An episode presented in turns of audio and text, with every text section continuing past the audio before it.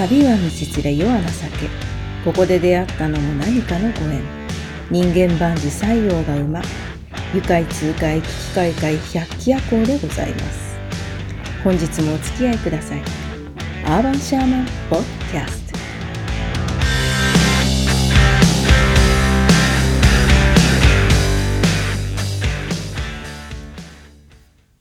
こんにちは。魂ファーストな人生の導き手、アーバンシャーマンミーシャです。さて、2回目の今日は、見ることから聞くことへをテーマに話していきたいと思います。私実はね、YouTube を始める前から、ポッドキャストの方やりたいと思っていたんですね。ところが、設定とかシステムとかよくわからなくって、YouTube の方がわかりやすいからそっちを先に始めちゃってたんですが、最近思ったのが、聞くことでの面白さなんですね。個人差があるので合う合わないってあると思うんですけれども、ラジオって移動中にも聞けるし、イヤホンしていれば周りを気にする必要もなくって、それだけじゃなくて、目から入ってこないから想像するでしょ。イマジネーション沸かせるじゃないですか。以前、近所のカレー屋さんでね、そこいつもラジオがかかってるんですけど、竹中直人さんがパーソナリティだったんですよ。で、役者さんとしてのスタンスみたいなことを話してて、竹中さんが、俺は監督に惚れてその作品に出させてもらってるからみたいなことをお話ししてたんですね。で、なんかね、あの、そこまで味のある役者さんで、ああいう声だからなんでしょうけど、私の知ってる竹中さんの演じてる姿がこう、いろいろ脳裏に浮かんでね、大河ドラマとかのね。で、まあ、その時は笑いながら怒る人の映像は浮かんでこなかったんですけどね。で、竹中さんが、ああ、監督さんに惚れて、だからこの役をこんな風に演じようとか、そんな風にしてお仕事してるんだなっていう風にこう思うと、なんだか細かいことは全然わからないんですよ。あの、撮影とかその見たことないから。でもわからないなりに撮影中の風景みたいなものがこう浮かんできて、あの、私が知ってる雰囲気だけのことなんですけど、で、なんかね、美味しい美味しいって肩やカレーを食べながら、一方で番組を聞いてて、竹中さんの話になんだか詳しいこと一切わからない私がグッときちゃったんですね。で、その時思ったんです。有名な俳優さんだから当たり前と言ったらそうなのかもしれないけど、何気なくおしゃべりして自分のあり方みたいなのをつぶやいているだけで、こんなにいろんなイメージを沸かせてくれるものなんだなって。わからないけどわからないなりに、受け取り手のイマジネーションの世界の中でいろいろ感じさせてくれる面白さ。これって映像とか見ちゃうと味わいが半減しちゃうものだと思うんですよね。もう目に見えない世界、まあそう言っちゃうとなんか怪しいとかスピリチュアルっぽいんですけれども、そういう目に見えないエネルギー的なものによってさらにイマジネーションが湧くような気もするんですよね。で特にそれは共感しているとより起きる現象だと思うので、目をつぶって誰かの演奏を聴いていたり、ボケーっとイヤホンで好きなバンドの曲聴いていたりなんかしてもそこから湧いてくるイマジネーションってあると思うんですよね。そこにはなぜか感情が動いたりあるはずのない感触だったりとか雰囲気とか例えば香りとか肌触りみたいなのとか空気感みたいなものが感じられるようなこともあるでしょうし勝手に条件が動き出すみたいな感覚とかがあったりとかねすると思うんですよ。でそれはビジュアルを見てしまうと出てこないものなんじゃないかなって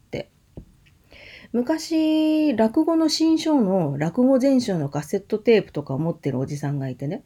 あの、今なら CD とか DVD とかで出てると思うんですけど、音楽でもなしカセットテープで人が話をしてるの聞いて何が面白いんだろうと子供ながらに思ったことがあって、でもなんか今ならわかるんですよね。落語ってイマジネーションの世界だと私は思うんですよ。まあ、詳しくないので合ってるかどうかわからないんですけど、落語家さんが扇子を使ってお蕎麦を食べてる様子とかね、そういうふりをすると、お客さんってそのビジュアルの先にある、多分そうであろう江戸のお蕎麦の屋台を見てるような気がするんですよね。イマジネーションを沸かしながら聞くっていうのも落語の面白さなのかなって。で、まあ私以前あの短期間ではあるんですけど、本が読めなくなってしまったことがあるんですね。文字を追えないというか、文字を追っても意味がつかめなくなったりとか。で、その時は本も読めないし、それまでのテキストが1回で20ページぐらいのものをパパって作ってしまうような感じだったのに、それが全くできなくなってしまって、もうね、4ページ作るのでもかなり大変だったんですよ。もうそんな状態ですから、新しいこと勉強したくても、情報入手したくても、インターネット見ても文字が追えないんじゃ何もできないって思ったとこ時があっ。で、その時に音を聞いて勉強すればいいんだって気づいてね。で、音声教材を探しては聞いてたことがあります。なんかいろんな先生の講演会みたいなものとかね。なんかそうすることでリハビリになってたんですよね。百聞は一見一見にしかずっていう言葉がありますよね。で、それはあの確かにそうです。見た方がわかるし、見た方が明らかだし、うん、確かにそうなんですけど、簡単に手に入る情報ってすぐ忘れる傾向もあるし、なんかこう見ないで聞くことで脳がすごく活性してイマジネーションが湧きやすい。ね、これは創造性、あのイマジネーションだけではなくクリエイティブな方のね想像力というのも刺激するんですよね。見るということ以外に感じることの大切さってもうスピリチュアルな感覚とか特にサイキックを磨いていくのには大切なんですよね。目に見える世界は世界のほんの一部に過ぎなくって見えない世界の方がこの世界の大多数なんですね。でその目に見えない世界の一つが聞くことによって湧いてくるイマジネーション。